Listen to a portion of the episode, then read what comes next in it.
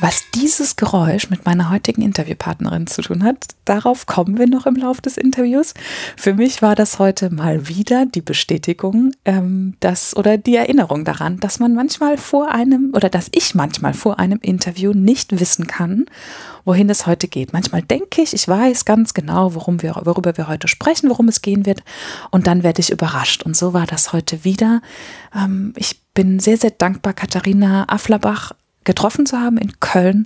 Wir saßen zusammen auf ihrem Sofa, haben äh, Tee getrunken und Anisbrötli gegessen, ganz köstlich. Und ähm, Katharina hat viel mehr erzählt als das, worüber ich dachte, dass es gehen würde. Katharina hat an einer Stelle in ihrem Leben ähm, alles verkauft, was sie hatte, hat ihre Wohnung gekündigt, hat alle Verbindungen gekappt und hat einen Neustart gewagt. Und im Interview geht es aber auch darum, was überhaupt dazu geführt hat, dass sie irgendwann an dem Punkt war, zu sagen, es reicht jetzt, ich nehme mein Leben wieder selbst in die Hand, ich brauche einen Neustart, ich muss mir Zeit nehmen, ich muss, muss schauen, was da im Innern ist und was raus will und wohin es geht. Und was sie, was sie dahin geführt hat, was das mit einem Schiffsunglück zu tun hat, was es mit einer Erkrankung zu tun hat, was es mit dem ewigen Hamsterrad zu tun hat und dem Süchtigsein nach Anerkennung, nach Bestätigung. Darum geht's und es geht um das Gastgebersein, es geht um Käsefondue und es geht um eine ganz besondere Zeit hoch oben und viel mehr möchte ich jetzt eigentlich gar nicht sagen. Es bleibt mir nur Danke zu sagen an Katharina. Ich glaube, wir haben uns an einer ganz richtigen Zeit, in der ganz richtigen Zeit kennengelernt und hatten die Chance auf ganz viel Rückblick. Und dabei wünsche ich dir jetzt ganz viel Spaß bei der Geschichte von Katharina Afflerbach und was das mit dem Geräusch vom Anfang zu tun hat.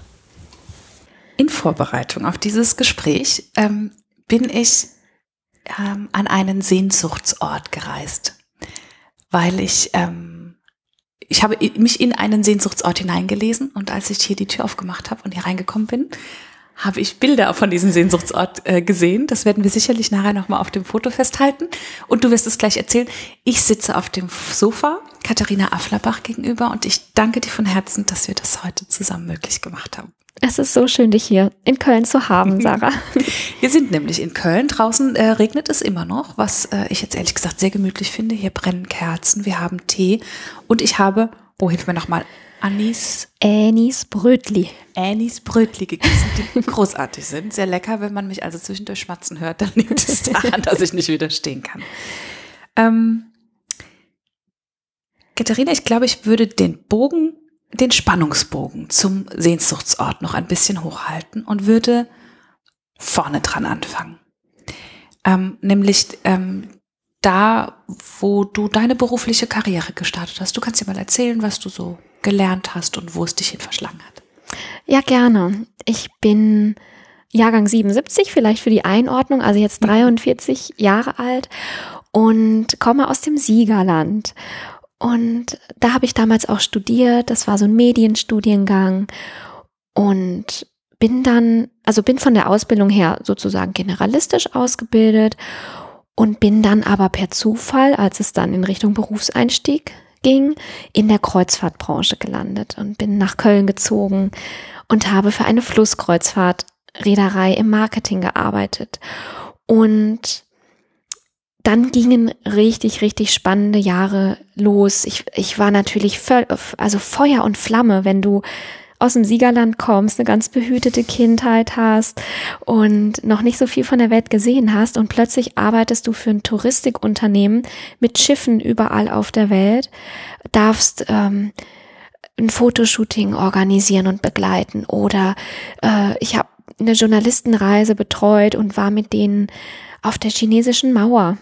Oder ich habe Schiffstaufen organisiert und plötzlich mit Promis zu tun gehabt. Also das war einfach wahnsinnig beflügelt und alles mega, mega aufregend. Und was mir jetzt in der Rückschau so klar geworden ist, für mich war dieser Berufseinstieg und diese, ja, in Anführungsstrichen Karriere, die ich da dann gegangen bin, das war für mich eigentlich auch wie so ein Freischwimmen aus meiner Kindheit und Jugend. Also ich komme aus einer großen Familie, wir waren fünf Kinder und ähm, da musste natürlich, also interpretiere ich jetzt so heute, ne, aus der Erwachsenensicht, da musstest du ja irgendwie auch schon deine Rolle finden, deinen Weg finden. Bei fünf Kindern bekommt jedes vielleicht auch nicht so die mega Aufmerksamkeit oder dass deine Talente oder deine Wünsche immer so im Vordergrund stehen. Und ich habe mir damals so meine eigenen Projekte gesucht und habe mich total engagiert im Turnverein und in der Kirche. Und habe bei X Gruppen mitgemacht, äh, war selber aktiv als Sportlerin oder habe Posaunenchor von der Kirche Trompete gespielt. Und ich habe dann auch selber, bin ich über Übungsleiterin geworden, habe also so Turngruppen geleitet. Und nicht nur eine, sondern zwei, drei, vier verschiedene. Also ich habe irgendwie meine ganze Freizeit in diesen äh, Vereinen und oder in der Kirche oder, oder beim Jobben nebenher verbracht. Und wenn ich mir das heute angucke, dann habe ich das Gefühl, dass ich so froh war, dass ich endlich, also das hat mir alles gefallen, ne? das muss ich dazu sagen. Ich hatte wirklich eine ganz tolle Kindheit und Jugend und habe tolle Erfahrungen gesammelt. Aber als ich dann in die Großstadt gekommen bin, zu meinem ersten Job, da habe ich gedacht, boah, wie geil, ich habe hier nur noch eine Sache, auf die ich mich jetzt zu konzentrieren brauche, meinen Job, mein neues Leben und diese ganzen Ehrenämter und diese ganzen Verpflichtungen und noch diese Gruppe und noch jene Gruppe und sonntags noch Waffeln backen oder am Bierrondell stehen für den Turnverein, das war ich alles mit einem Schlag los. Was ich heute sehe, ist, dass ich im Grunde mittelfristig vom Regen in der Traufe gelandet bin. Ich wollte oder ich habe mich befreit von diesen ganzen tausend Verpflichtungen, aber im Grunde in meinem beruflichen Weg habe ich dann am Ende genau dasselbe gemacht. Nämlich? Ja, ich glaube, dieses, dieses Mitschwimmen und dieses überall mal zuschnappen, überall mal die Hand heben, ja, mache ich, viel zu viel sich aufladen. Ich glaube, da bin ich nicht die Einzige. Du, du, du nickst dir auch schon. Sprichst mir so aus der Seele. Ich glaube, da sind wir Frauen auch super gut drin. Ja, klar mache ich das noch. Und na natürlich mache ich das übers Wochenende. Und natürlich mache ich das bis morgen früh um neun fertig, auch wenn das wieder eine Nachtschicht bedeutet. Und am Anfang war das ja auch alles stimmig für mich. Ich habe es gerne gemacht. Es hat, ich habe ja auch was dabei gelernt.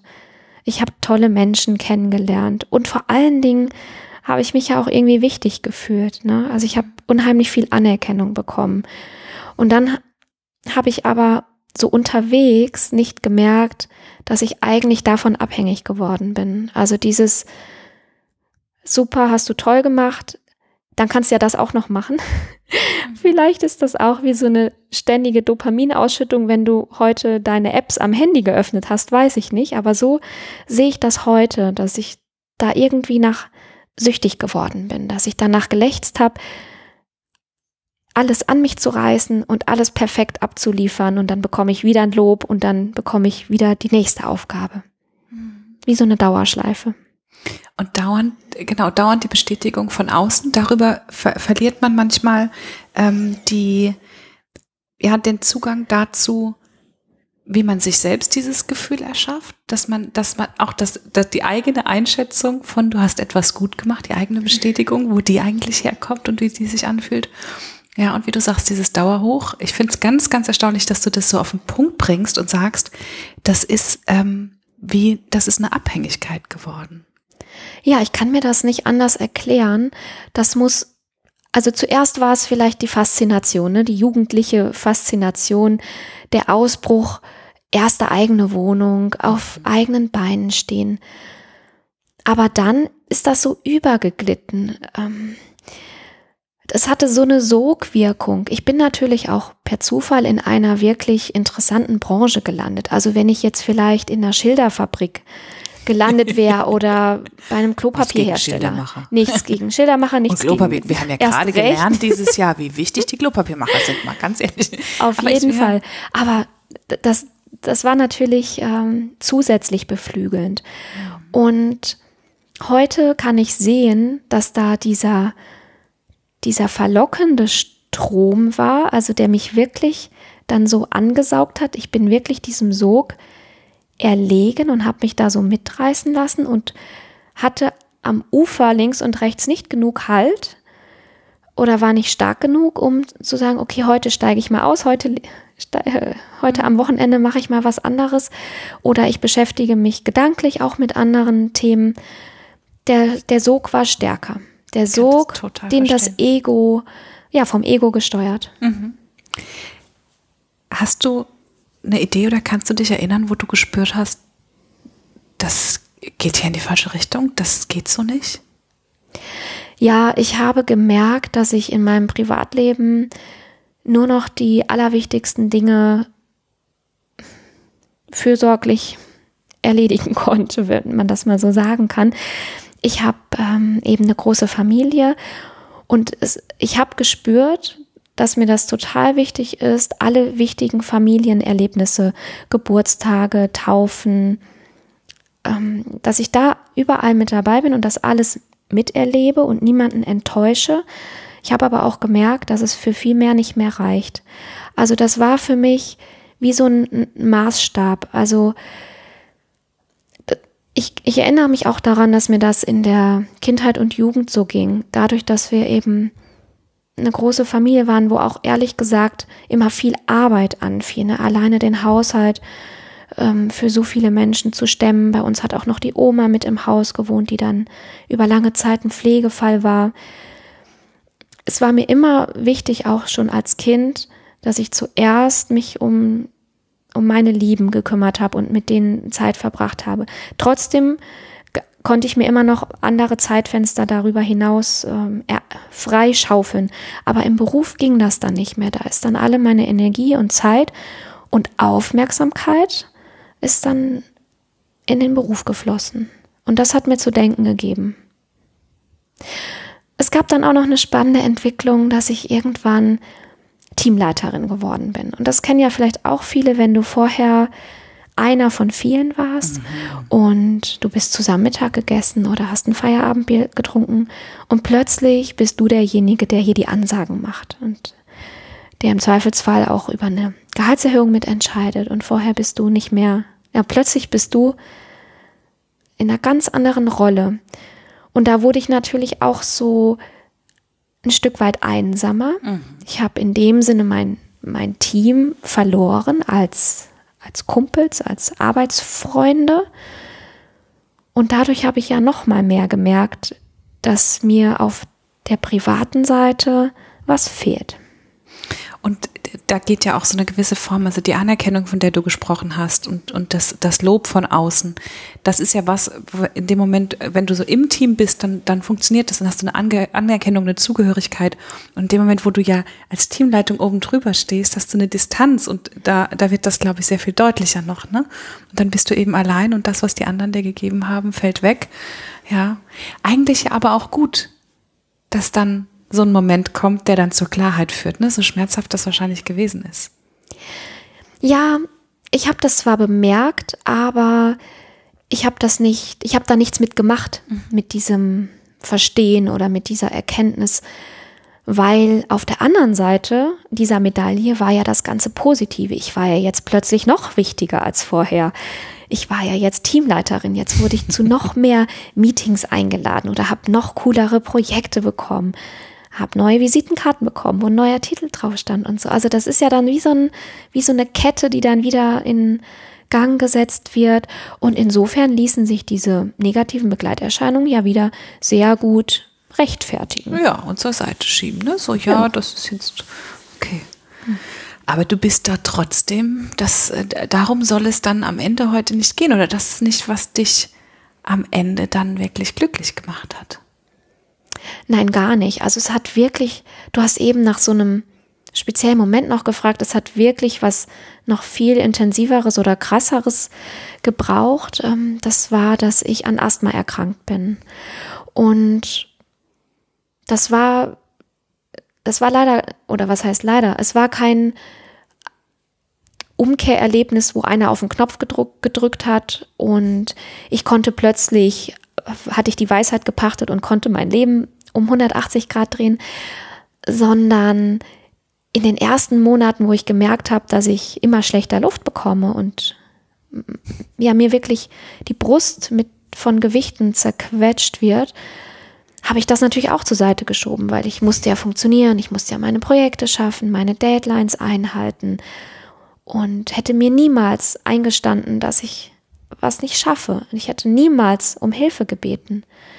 Bis es dann endlich zu so einem Schlüsselerlebnis kam, da war ich auf einer Dienstreise und ähm, war im Zug unterwegs und da kam, bekam ich eine Atemnot, aber so schlimm, wie ich sie noch nie hatte. Also ich habe versucht, Luft zu holen und es ist wortwörtlich in meinen Lungen nichts angekommen. Und da habe ich mir dann geschworen, dass ich jetzt endlich mal zum Arzt gehe und mich mal um mich kümmere. Und ein, zwei Tage später war ich dann auch schon beim Arzt und der hat mir dann so Sprays verschrieben, dass du wieder Luft holen kannst. Und der hat dann auch Gott sei Dank ganz klar gesagt, ich kann Ihnen jetzt ein Spray geben und dann nehmen Sie das und dann kriegen Sie wieder besser Luft. Aber wenn Sie wieder eine bessere Lebensqualität haben möchten, wenn Sie wirklich nicht nur wieder atmen können wollen, sondern auch aufrecht oder frei, befreit durchs Leben gehen möchten, da müssen Sie was dafür tun. Da kann das Spray Ihnen nicht bei helfen. Und das hat mich wirklich wachgerüttelt. Und dann konnte ich Schritte unternehmen. Es waren zwar zuerst wirklich kleine Schritte und es hat Jahre gedauert, bis ich mich daraus äh, selber so rausmanövriert habe, aber es war, glaube ich, ein ganz wichtiger Weg. Ich habe zum Beispiel mit Yoga begonnen oder ich habe angefangen, weniger zu arbeiten. Aber zu, wenn ich nur auf Yoga schaue, ich mache heute auch noch Yoga, ähm, was das alleine für ein Weg ist, was das für ein Krampf für mich war am Anfang, auf dieser Matte still zu liegen. Ne? Die Zeit rannte davon und ich hatte noch so viel zu tun und jetzt sagt die, mach die Augen zu und leg dich dahin. Also das war für mich so ein Lernprozess, und da habe ich schon gemerkt, dass auch mein Körper eine ganz wichtige Rolle auf diesem Weg der Gesundung und auch Befreiung spielen würde. Mhm. Auch dieses, ich finde, auf der Matte musst du so diesen Leistungsgedanken loslassen. Ne? So, ähm, ich habe eine, eine Yoga-Begleiterin in meinem Leben und eine der ersten Begegnungen, die wir hatten, ähm, da habe ich auch sehr hochgeguckt, weil die schon so lange Yoga macht und so toll. Und da sagt sie, oh, Sarah, ich muss immer so aufpassen, dass ich hier kein Yoga performe, sondern dass ich Yoga übe. Und ja. mit diesem Gedanken daran zu gehen und da ganz anders den Körper zu spüren, das kann ich mir vorstellen, dass das einfach anders ist, ne? Und dass einem das ähm, den Horizont erweitert. Total, weil vorher oder auch parallel in meinem Beruf ging es für mich ja immer darum, die Beste zu sein, die Ellenbogen auszufahren, mhm. mich zu vergleichen, wie kann ich noch schneller, noch toller werden. Und plötzlich auf der Yogamatte sagt die, mach die Augen zu und guck bloß nicht nach links und rechts, wie hoch der andere äh, genau. das Bein hebt. Und da habe ich mich auch so ertappt gefühlt. Ähm, in meiner Jugend habe ich auch immer Sport gemacht und wir haben auch an Wettkämpfen teilgenommen. Es ging also immer darum, das Beste zu geben. Und natürlich muss das Bein so hoch wie möglich und, und die Fußspitzen noch durchdrücken und es muss irgendwie noch gut aussehen. Und ich erinnere mich daran, wie augenöffnend das für mich war, als ich gemerkt habe, hier auf dieser Yogamatte, ich kann aussehen, wie ich will. Und wenn ich die ganze Stunde nur darum liege und das Bein überhaupt nicht hochhebe, auch das ist okay. Das war für mich ein Gamechanger. Und wie ist dann weitergegangen? Mm, ich habe gemerkt, dass diese Veränderungen in meinem Leben mir total gut tun und dass ich wieder besser Luft bekomme. Und dann habe ich gedacht, naja, dann ist ja wohl alles wieder gut. gehst, gehst einmal die Woche zum Yoga, äh, machst ein bisschen früher Feierabend, triffst dich mal mit deinen Freunden dann wird ja alles jetzt wieder gut sein und dann hab ich, konnte ich ja sozusagen wieder mehr Gas geben.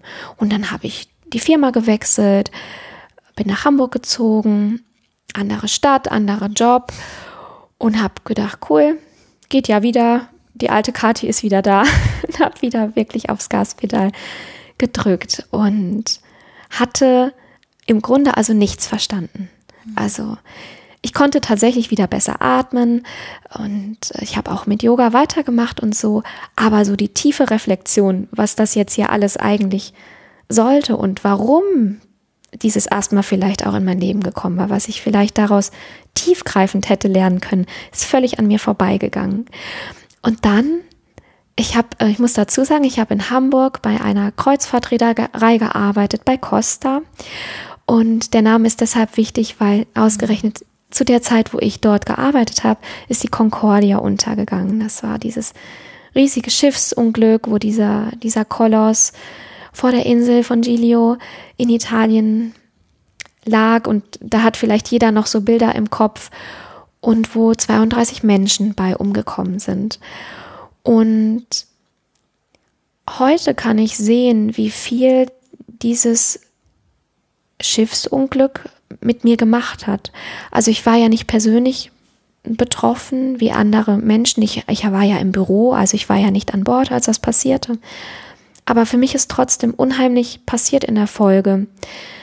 Vorher war ich im Marketing tätig und da ging es ja immer nur um das Schöne des Reisens, des Unterwegssein, den Menschen Freude darauf, ja, Freude zu machen und Lust darauf zu machen, die Welt zu entdecken auf so eine bequeme Art und Weise mit so einem Schiff. Und plötzlich äh, wachst du, wachst du samstags morgens auf und siehst in den Nachrichten, dass das Schiff deiner Reederei ähm, gesunken ist und dass viele Menschen gestorben sind und noch vermisst werden. Und das Marketing stand natürlich sofort still und es waren komplett andere Aufgaben zu bewältigen im Krisenmanagement. Ich habe dann auch eine besondere Rolle eingenommen, wo mich die Geschäftsführung der Deutsch, des deutschen Unternehmensteils darum gebeten hat und war im Endeffekt auch unter anderem dafür zuständig, die Familien zu betreuen, wo jemand gestorben war bei dem Unglück oder wo noch jemand vermisst wurde. Und war mit diesen Familien auch vor Ort in Giglio und in Rom und habe plötzlich ja eine ganz andere Aufgabe gehabt und war plötzlich auch so auf mich zurückgeworfen.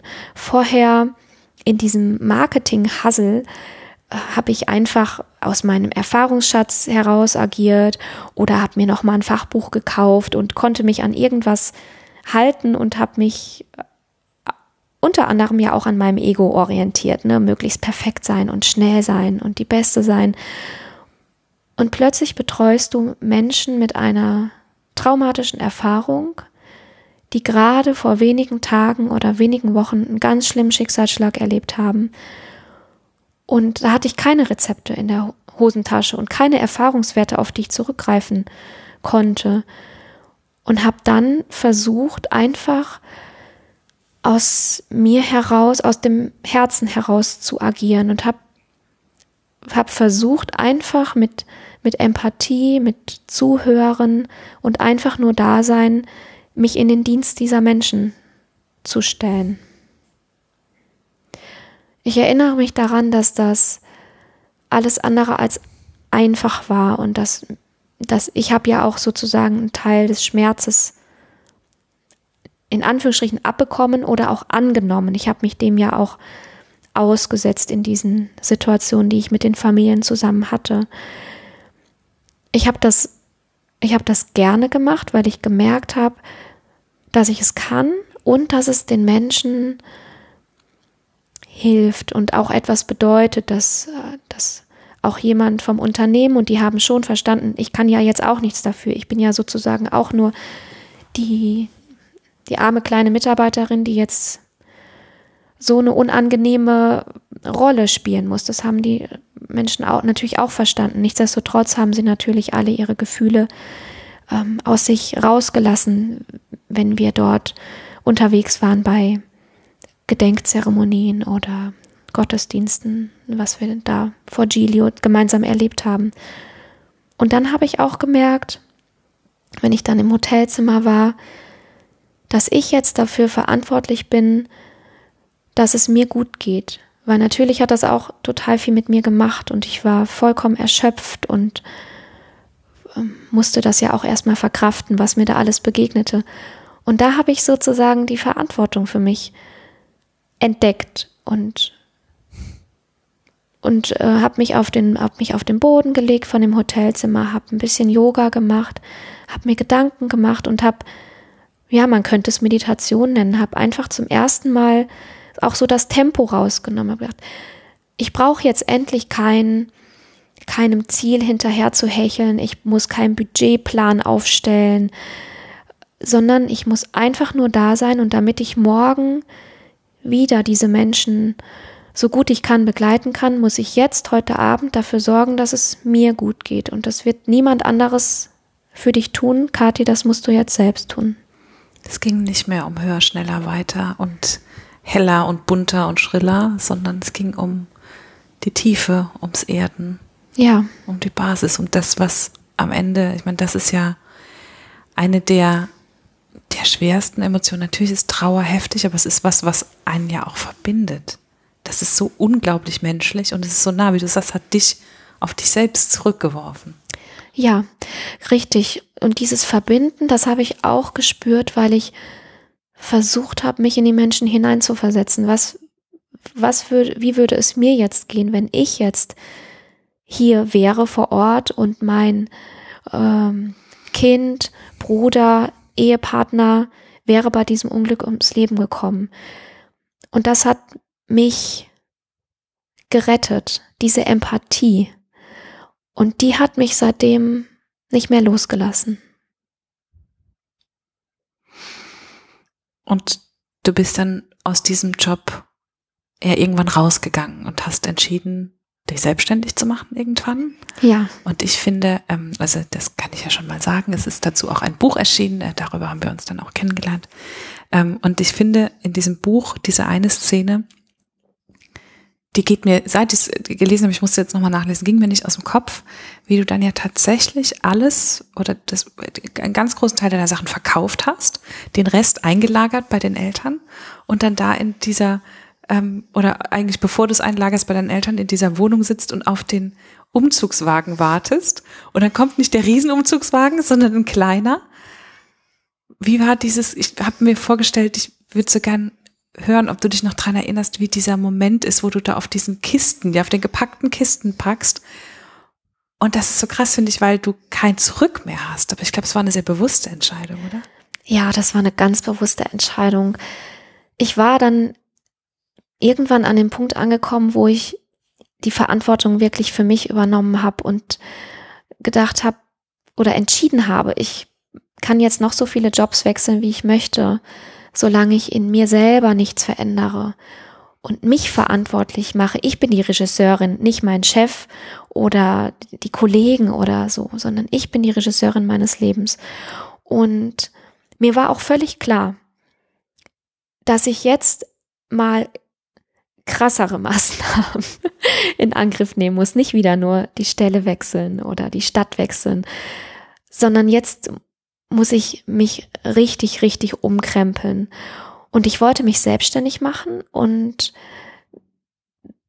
und wollte eben, bevor ich in dieses neue Leben gehe, was mir ja hoffentlich gefallen würde, wollte ich die, diesen Übergang auf, auf besondere Art und Weise, ja, zelebrieren ist das Wort, was ich da sehr gerne benutze, weil ich wollte wirklich diesen Übergang gestalten und wollte und hatte mir erhofft, dass wenn ich mir Zeit nehme, dass ich dann wirklich mich über diese Zeit verändern kann. Und ich habe dann entschieden, wirklich Nägel mit Köpfen zu machen und alle Seile durchzukappen und die Wohnung aufzulösen, weil ich, ich wollte kein Sicherheitsnetz und ich wollte nichts, wo ich hin zurück muss, sondern mir war völlig klar, dass das, was mir bevorsteht, könnte mich in alle Richtungen verändern, würde mich, würde mich hoffentlich frei machen. Und ich wollte um, um jeden Preis vermeiden, dass ich aus irgendeinem Grund, und wenn es nur eine Wohnung in Köln ist, wieder in ein Leben zurück müsste, was mir aber längst nicht mehr passte. Mhm. Und insofern waren diese gepackten Umzugskartons, auf denen ich dann da saß, waren für mich ein, es sah zwar hässlich aus, ne, so eine umzugsfertige Wohnung sieht wirklich furchtbar aus, aber für mich war es das schönste Bild, weil ich wusste, wie toll, diese 20 Kisten, die gehen nachher in dieses Auto und machen mich frei. Ja, manchmal kann nichts haben das Schlimmste der Welt sein. Manchmal kann nichts haben das Allerschönste sein, weil man wirklich neu anfangen kann. Und wie hast du deinen Übergang dann gestaltet? Mein Übergang bedeutete, dass ich als Sennerin auf eine Alp gegangen bin, in den Schweizer Bergen. Womit wir jetzt an dem Sehnsuchtsort wären, an den ich mich hingeträumt habe und hingelesen habe. Und was war das für eine Erfahrung für dich? Das war eine für mich lebensverändernde Erfahrung in ganz, ganz vielen Facetten. Und ich merke auch jetzt noch, dass ich immer wieder neue Aspekte finde, die, die so nachhallen in mir und oder wo ich mich selber bei ertappe, wo ich denke, ach guck, das hättest du früher anders gemacht oder in, in, meiner, in meinem alten Ich, in meinem alten Job Ich, das hättest du anders entschieden, da hättest du dich anders verhalten. Für mich waren diese vier Monate in den Bergen auf der Alp wie eine Geburtshilfe oder wie so eine Schwangerschaft. Also ich wollte wirklich, ich wollte es drauf ankommen lassen. Ich wollte gucken, ob ich eine neue Kati gebären kann. Und bin also vier Monate lang da so einen Prozess durchlaufen. Ich glaube, du musst ein bisschen erzählen, was eigentlich eine Sennerin macht und was deine Aufgaben so waren. Eine, eine Sennerin oder wie ich offiziell hieß, ich war eine Zusennin. die arbeiten in den Sommermonaten auf einer Alp oder Alm, wie man in Österreich oder in Süddeutschland sagt. Und wir passen da oben in den Sommermonaten auf die Tiere auf, die da oben gesömmert werden.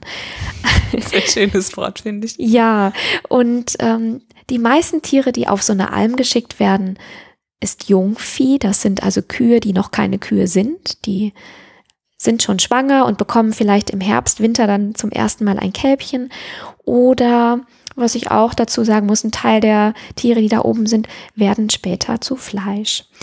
Und wir hatten also 120 solcher Tiere, auf die wir über den Sommer aufpassen durften. Und wir hatten noch das eigene Vieh von meinem Chef, also vom, vom Hirten oder Bauern, der hatte noch seine Kühe mitgebracht, seine Ziegen, seine Schweine, ein paar Kaninchen und zwei Hunde. und du bist dann da oben im, also du bist da oben im Grunde den ganzen Tag in so einem natürlich fließenden Rhythmus unterwegs. Alles, was du tust, und wie du deinen Tag gestaltest, richtet sich nicht nach irgendwelchen Exit-Tabellen oder Strategiepapieren, sondern schlicht und einfach nach den Tieren und, und nach dem Wetter. Also so einfach ist das. Und es hängt auch einfach davon ab, welche Jahreszeit äh, gerade ist. Im, im, ich habe natürlich auch alles lernen müssen. Ich komme überhaupt nicht aus der Landwirtschaft.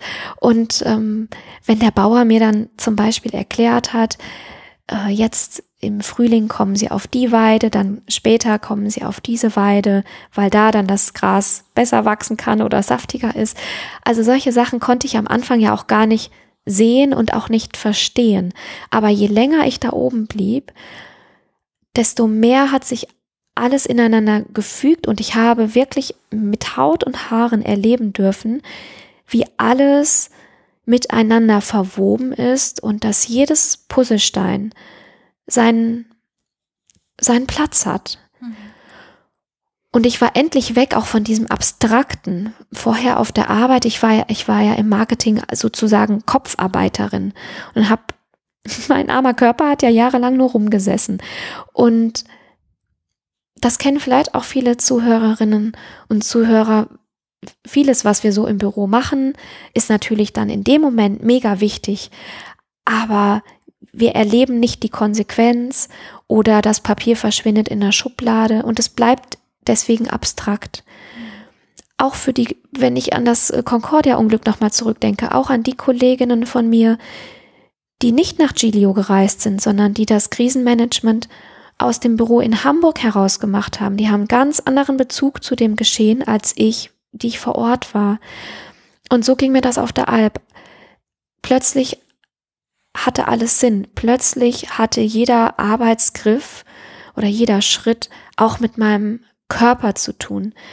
Ich habe alles in jeder Faser meines Körpers ja auch gespürt. Das frühe Aufstehen, das Melken im, im niedrigen, engen Ziegenstall, ähm, über 130 Hektar jeden Tag und über mehrere hundert Höhenmeter jeden Tag rauf und runter zu latschen, nass zu werden bis auf die Haut. Also es war, es war, es hatte so viele Facetten und es ging so tief und es war, es hätte ja auch passieren können, dass es, dass es voll der Reinfall wird und dass, dass ich aufgebe oder dass es mir einfach nicht gefällt. Aber ich habe von Anfang an gewusst, ich, ich ziehe das hier durch, weil das ist für mich wirklich wie eine Wiederherstellung meiner selbst gewesen. Bist ja auf den Kern gegangen, ne? Auf das, was so, ja, was, was so da ist. Und ich finde besonders schön, dass du, weil wir hatten es ja eingangs auch so ein bisschen über dieses Thema ähm, äh, Tiere und Ernährung und wie es dir damit ging und so. Und genau dieses nicht, also dieses, was wir ja in unserer industrialisierten Gesellschaft erleben, ist ja häufig, dass wir auch keinen Bezug mehr haben, wo Lebensmittel herkommen, ne, wie sie produziert werden. Und das ist, da hast du ja wirklich ähm, den Bezug für dich wiederhergestellt, so wie du die Arbeit mit dir wieder verbunden hast und ist für dich die Idee aufgegangen, die neue Kati von der, von der Alm mit runterzubringen? Ja, das kann ich wirklich sagen. Also es, es, es soll sich aber auch nicht so Heidi-mäßig anhören. Also so, so vier Monate da oben in dieser Ausgesetztheit, in dieser Strenge. Ähm, du warst auch sehr allein. Also du hast dort oben ja außer den Ziegen und ab und zu den Kontakt, aber viel Zeit mit dir allein verbracht auf, ja, beim Arbeiten und auf den. Weiden und so weiter, ja. Und dann natürlich auch wieder der starke Kontrast mit der Familie in der Hütte, mhm. die sehr klein und eng ist und du hast in dem Sinne keine Privatsphäre, außer dass du zum Schlafen in deine kleine Kammer gehst. Mhm. Ähm, also diese, diese vier Monate, die waren auch kein Spaziergang. Also ähm, ich bin da stündlich, minütlich an meine Grenzen gestoßen. Ich ähm, alleine, was mein Körper da alles mitgemacht hat. Aber ich glaube, dass auch nur deswegen das so nachhaltig mich verändert oder wieder zurück verändert hat, weil es kein Spaziergang war. Weil es, weil ich durch Schmerz durchgegangen bin, weil ich die Zähne zusammengebissen habe, aber ich wusste wofür es hat für mich total Sinn ergeben. Und vorher oder die letzten Jahre in, in meiner beruflichen Laufbahn, die haben für mich keinen Sinn mehr ergeben. Mhm. Ja, man fragt sich dann auch irgendwann, wozu? Was mache ich hier? Und äh, da hast du es ja sehr, sehr eng, sehr nah gehabt. Ich ähm, also, wie gesagt, in dem Buch kann man ja ganz herrlich ausführlich auch ganz viel von da oben lernen und kann ganz viel mitkriegen von deiner Zeit. Ähm, ich finde besonders schön, dass du auch ähm, einen Teil so gefühlt mitgebracht hast. Was würdest du sagen, was ist in deinem Leben, was hast du von dort oben mit zurück nach Köln genommen? An allererster Stelle ist es für mich persönlich meine eigene Freiheit dass ich mich nicht mehr so schnell für irgendwas einspannen lasse, ähm, dass ich mich auf das besinne, was mir wichtig ist. Und ich setze mich gerne mit den Zielen oder Gedanken anderer auseinander, aber ich überprüfe sie eben heute zuerst. Und jetzt als Selbstständige ist das ja vielleicht auch sogar verlockend, ne? wenn, wenn sich ein potenzieller Auftraggeber meldet und ähm, es ist ja erstmal nicht schlecht angefragt zu werden. Aber ich schaue mir dann heute wirklich genau an, was macht der und passe ich von Mensch zu Mensch zu ihm. Und da lasse ich mich nicht mehr von abbringen. Also da, das hat mir auch dazu geholfen, eine Ruhe zu gewinnen früher stand ich ja auch permanent unter Strom Und ich habe auf der Alp wirklich lernen können, dass in der Ruhe die Kraft liegt. Also auch bei ganz banalen Tätigkeiten, wenn, wenn Bauer Markus und ich uns wieder mal beeilen mussten, weil vielleicht ein Gewitter drohte und die Heuernte verregnen würde oder was ähnliches. So, wenn, sobald wir uns beeilt haben, gehen die Dinge schief. Der, der, das, der Draht hat sich verknotet, die Nägel waren krumm und schief eingehauen und du musstest wieder von vorne anfangen. Es hat also nichts gebracht.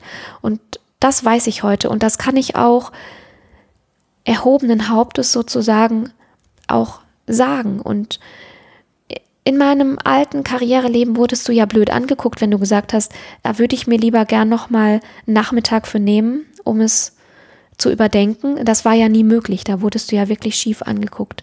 Und heute weiß ich aber, es dient der Sache, wenn ich Zeit darüber laufen lasse. Ja, also das sind ja, das ist wirklich was, wo ich, wo ich sagen kann, das lasse ich nicht mehr los.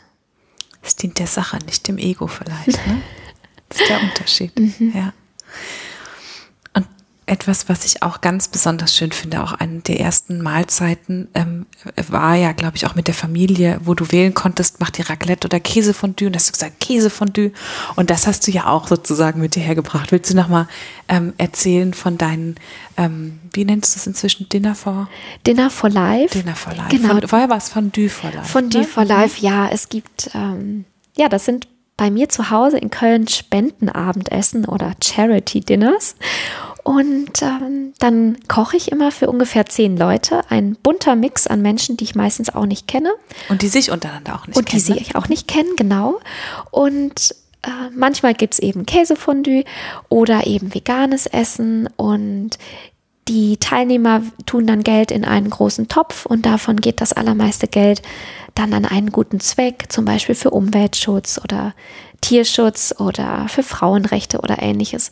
Und das sind ganz bezaubernde Abende, weil jedes Mal eine ganz andere Mischung an Meinungen, an Geschichten, an Gedanken zusammenkommt und die Gäste auch die Bereitschaft mitbringen, sich auf so einen Abend einzulassen. Also es ist mir ganz wichtig, dass, dass jeder das Gefühl hat, seinen Platz zu finden. Der eine mag vielleicht nur zuhören, der andere möchte gerne was erzählen. Ja, ich genieße diese Abende. Warum hast du dir ins Leben gerufen? Für mich verbinden sie mehrere Dinge, die ich selber so gerne mag. Also ich habe mich ja schon immer ehrenamtlich engagiert, auch in meinem Berufsleben, ob es jetzt zuletzt die Flüchtlingshilfe war in Köln oder ähnliches. Aber ich habe gemerkt, ähm, ich habe gemerkt, dass oder dieses, diese, diese Spendenabendessen, die haben sich so gefügt, weil sie so mehrere Aspekte miteinander verbinden, die ich gerne mag. Ich bin total gerne Gastgeberin. Ich vernetze gerne Menschen. Also ich bin lieber die, die die Bühne bietet, als dass ich selber auf der Bühne stehe. Und dann mag ich auch zufällig noch äh, kochen und backen. und wir können eben noch einem guten Zweck eine Spende zukommen lassen. Also das macht mich wirklich glücklich. Und ich habe mal nachgeschaut, das war mir nämlich gar nicht bewusst, dass die Idee für diese Spendenabendessen sind mir am ersten Geburtstag meines verstorbenen Bruders gekommen, also an dem, an dem ersten Geburtstag, den wir ohne ihn feiern mussten. Da ist mir die Idee gekommen. Und das empfinde ich auch als ein wahnsinniges Geschenk. Schön. Ja. Hat das vielleicht alles seinen Sinn, so wie ich in dem, wie du jetzt erzählst und wie ich dich auch wahrnehme, das Gefühl habe, du hast ganz, ganz viel dafür gemacht. Ähm, also man, man könnte von außen jetzt ja sagen, bei dir hat sich alles gefügt. Ich glaube, das hat es auch, aber ich habe das Gefühl, da steckt ganz viel Arbeit von dir drin. Und mm, du bist jetzt selbstständig und ähm, hast du für dich eine Idee, wo es für dich hingeht, was du vorhast? Ich glaube, ich bin mittlerweile so gut darin oder ja, gut darin oder besser darin geworden, mm, so Ströme zu beobachten und so mit dem Flow zu gehen und ähm, ich mache noch einen, kleinen Schwenk, dass man das besser verstehen kann. Vor vier Jahren ist mein kleiner Bruder ums Leben gekommen. Bei einem Unfall, also völlig unvermittelt, war es eine sehr einschneidende Erfahrung für meine Familie und mich war. Und in der Zeit danach, also mindestens das erste Jahr, wenn nicht sogar anderthalb bis zwei Jahre, war mein absoluter Fokus, mich am Positiven zu orientieren. Und das war ein wahnsinniger Kraftakt. Wer, wer so einen Schicksalsschlag erlebt hat, der weiß vielleicht, wovon ich spreche. Es ist natürlich total verlockend, sich ins Bett zu legen und die Decke über den Kopf zu ziehen und sich dem Schmerz hinzugeben. Und das ist auch wichtig und das hat auch seinen Raum. Aber jeder muss für sich entscheiden, wann ist der Punkt oder wann ist, wann ist der Tag, oder wenn es nur eine Stunde ist, wo ich mich dem Leben wieder zuwende, wo ich sage, heute versuche ich einen Schritt. Und wenn es nur der Schritt ist, dass ich heute das Altglas weg, wegbringe zum Container, der 500 Meter vom Haus entfernt ist. Aber auch das ist ein Schritt. Und da habe ich auch versucht, sanft mit mir zu sein. Und dann habe ich vielleicht in dieser, in dieser Sanftheit und in, in der Akzeptanz dessen, wie die Umstände sind, habe ich, hab ich auch angenommen, dass ich vielleicht eine Woche lang mache ich keinen solcher Schritte. Aber dann habe ich mich wieder geöffnet und plötzlich habe ich gemerkt, mein Radius wird wieder größer. Und wenn solche Momente waren, wo ich mich dem Positiven und dem Leben zuwenden konnte, dann habe ich auch richtig gemerkt, wie mich das genährt hat also wie ich auch belohnt wurde vom Universum sozusagen. In dem Moment, wo ich es geschafft habe, meine Tür zu öffnen oder ein Fenster zu öffnen und sozusagen Licht reinzulassen, in dem Moment habe ich sozusagen doppelt und dreifach positive Energie, Mut und Hoffnung zurückbekommen.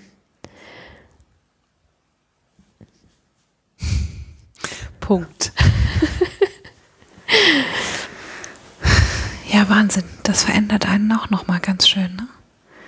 Aber irgendwie ja auch, also in mir kommt jetzt die ganze Zeit der Gedanke hoch, wie dich auch all das davor irgendwie so vorbereitet hat, das tragen zu können. Ne? Verrückt. Ja, mir kommt der Gedanke auch manchmal, natürlich ist es was ganz anderes, wenn du plötzlich selber betroffen bist, als wenn du als, als wenn ich daran zurückdenke, wie ich im Krisenmanagement damals bei dem Schiffsunglück involviert war. Und dennoch hatte ich zumindest, also dennoch konnte ich an etwas andocken, an, an mhm. irgendeine Art der Erfahrung. Und was mir auch geholfen hat, ist, dass ich mich vielleicht auch in der Außenperspektive betrachten konnte. Durch die Erfahrung bei dem Schiffsunglück war ich ja sozusagen der Fels in der Brandung für die anderen. Und wo ich jetzt selber vom Schicksalsschlag betroffen war, konnte ich auch manchmal mich in diese Außenwahrnehmung oder in diese Außenrolle begeben und konnte vielleicht auch selber der Fels in der Brandung sein, mal für meine Mutter oder für meine Schwester. Und dann konnte ich aber auch wieder die Selbstbetroffene sein und konnte auch einfordern und oder das artikulieren bei meinen Freundinnen. Heute brauche ich dich. Mhm das ist so wichtig, finde ich, seine eigenen Grenzen zu kennen, sich die selbst zuzugestehen, damit anderen auch den Raum zu geben, eigene Grenzen haben zu dürfen, eigene Bedürfnisse artikulieren zu dürfen. Und ähm, ich, in meinem Kopf sehe ich dich, ähm, als du mit diesen Familien in Italien bist und sagst, ich muss ja nicht hier auf den Boden legen, ich muss auf mich aufpassen und da die Kraft schöpfen und das, das auftanken das, das scheint sich durchgezogen zu haben. Ja, aber es ist und bleibt ein Weg. Mhm. Und das habe ich für mich auch völlig verinnerlicht. Und vielleicht ging das auch damit, oder vielleicht hat sich auch da, das dadurch vertieft, dass ich damals bei meinem bei meiner Lebensveränderung gesagt habe, ich kann jetzt hier nicht auf den Knopf drücken und springe von dieser furchtbaren Hamsterradkarriere äh, am 1.1. rüber in meine Selbstständigkeit, sondern dass ich gesagt habe, nein, das braucht Zeit. Ich nehme mir Zeit, ich nehme mir vier Monate, um auf die Alp zu gehen. Und so, glaube ich, darf es auch mit allen anderen Dingen im Leben sein. Und ähm, dieses Unterwegssein ist für mich nicht mehr negativ besetzt. Das war es, glaube ich, in der Karriere. Da musste ich immer, ich musste immer schon am Ziel sein, ich musste immer schon vorgedacht haben, ich musste schon immer die Lösung parat haben. Und das brauche ich heute nicht mehr. Heute darf ich unterwegs sein. Und zum Beispiel werde ich ähm, in der nächsten Zeit eine Aufnahmeprüfung haben, weil ich gerne Bergwanderführerin werden möchte. Ach, wie schön.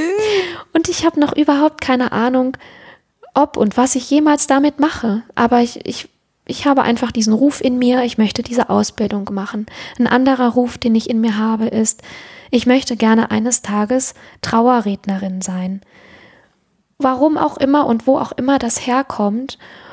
Und Vielleicht wird mich der Weg dahin führen. Und wenn nicht, dann findet sich wieder irgendwas anderes. Für mich ist heute entscheidend, dass ich die richtige Richtung einschlage. Und ich muss nicht mehr alles sofort erreichen und es muss auch nicht immer alles Sinn machen, aber es muss sich für mich stimmig anfühlen und für die Menschen, die mir wichtig sind. Das ist ein wunderschönes Schlusswort das nehmen wir genauso. Ich glaube, ich könnte jetzt noch Stunden über, über deine Zeit als Sennerin sprechen. Und wir sehen uns bestimmt auf einem deiner Dinner wieder. Ähm, und jeder, der mehr, der oder die mehr hören will oder lesen will, darf sich ja gerne das Buch, ähm, das Buch kaufen. Wir verlinken das mal in den Show Notes. Ich danke dir von Herzen, dass du mein Bild von dir heute komplettiert hast und für mich ein paar Stellen unterfüttert hast, an denen ich gedacht habe, ach, das würde mich interessieren, wie das zustande gekommen ist. Das hat für mich heute ein ganz rundes Bild ergeben und ähm, ich danke dir für deine Offenheit und für das, was du heute geteilt hast. Vielen, vielen Dank, Sarah. Darauf ein Annies Brötli. Darauf ein Annies Brötli. Das war eine neue Eigenstimmig-Folge mit Katharina Afflerbach und mit mir, Sarah Schäfer. Und ich danke dir von Herzen fürs Zuhören, wünsche dir einen schönen Tag und wir hören uns bald.